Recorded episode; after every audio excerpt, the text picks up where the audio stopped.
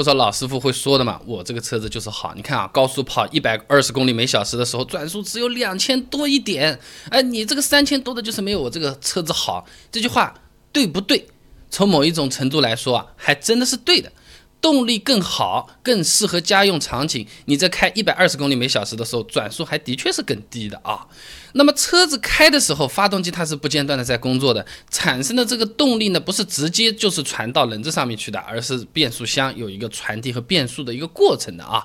那么变速箱通过不同的齿轮组来实现改变速度这个目的。打个比方，就是说没有变速箱呢，就相当于我们是走路啊，脚步呢永远是一样大，那走得快。走得慢，只能通过走路的这个步伐的频率来控制，对不对啊？你步子迈得快，那就快了嘛；步子迈得慢，那就慢了嘛。因为每一步的长度是一样的。但有了变速箱，就相当于是我们跨楼梯，原本你一步是跨两档台阶的，现在你一步可以跨四档台阶了，甚至可以小碎步，一步跨一档台阶都是可以的。哎，那么相同的速度下的两台车，发动机开到一百二十公里每小时，转速还偏低，就相当于啊，我这个脚步是迈的比较大的，一下子。跨了四个台阶，五个台阶啊，然后的话呢，一步一步的这个频率又不是很高，但依然可以达到上楼速度快的这个目的，说明呢变速箱的调整能力会比较好，调整的范围也是比较大的。那么这个变速箱调整范围大，发动机转速低，对我们开车的朋友来说，最实际的好处呢就是省油。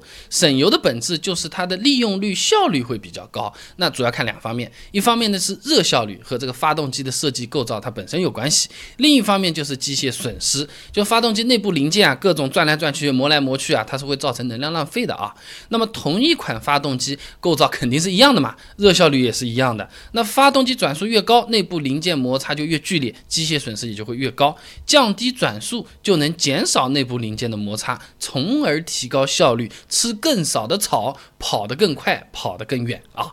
那么多档位的变速箱还有传动比。更绵密的一个优势啊，看起来舒适性也会很好。你同样的一层楼的楼梯，有的呢是九个台阶就到二楼了，有的是十二个台阶就到二楼了。那当然是十二个台阶的那个楼啊，爬起来更舒服、更省力。变速箱也是一个道理啊。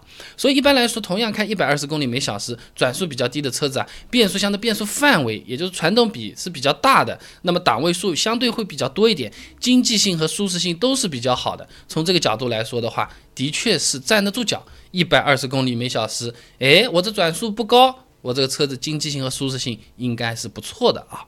那刚才讲的是变速箱，我们再来讲讲发动机。发动机的转速和其本身动力的表现有什么关系啊？那功率它是等于扭矩乘以转速啊。一百二十公里每小时这么在开的啊，它所需要的功率是一定的。那如果这个时候发动机转速低，说明车子的低速扭矩更大。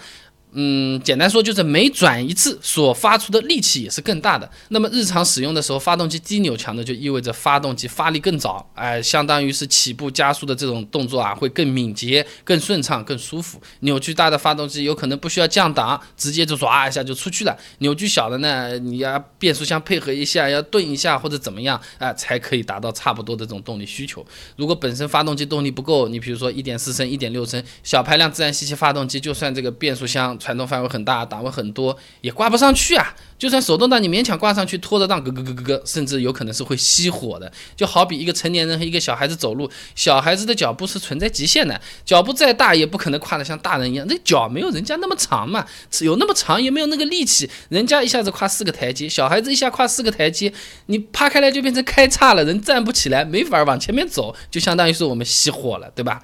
那当然了，低速扭矩强也不能完全说明这个发动机就是最好的。呃，也有部分运动性调教的这种高转速发动机啊，那么保时捷、法拉利自然吸气高转速发动机动力也很好啊啊，只有转速比较高的时候才会爆发出来。所以说，车子在高速巡航的时候啊，发动机转速比较低。不能完全反映这个车子动力性能的好坏，但至少可以说明日常使用的低转速区间，车子的这个动力性能还是不错的啊。那么刚才讲了那么一大堆，跑高速转速低，从某一个角度来说，一定程度上是可以反映出这个车子性能还不错，舒适性还不错，变速箱还可以。总的来说，就是车子还挺好的。那毕竟嘛，一辆车子最贵的它就是发动机了。你发动机和变速箱相对来说都比较好的话，哎，那整总体这个车子应该不会差到哪里去，或者我们就认定它它是比较不错的啊。那么这个车子里面最贵的那个发动机，开着开着它不一定会坏。但是开着开着，不少朋友说这个声音越来越响了，这个到底是什么回事情啊？然后我们平时洗车子的时候，有人说老板要不要加个八十块惊喜一下？拔一下把你前面的引擎盖打开，他拿了个水龙头，哗哗哗哗就在里面冲。这发动机好不好？直接用水冲的啊？这个机舱里面就这么冲冲，会不会坏掉的？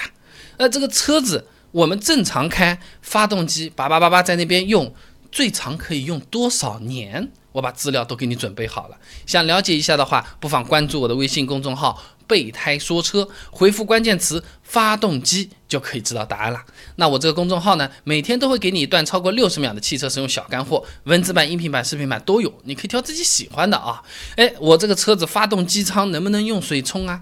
一台发动机最长可以用多少年啊？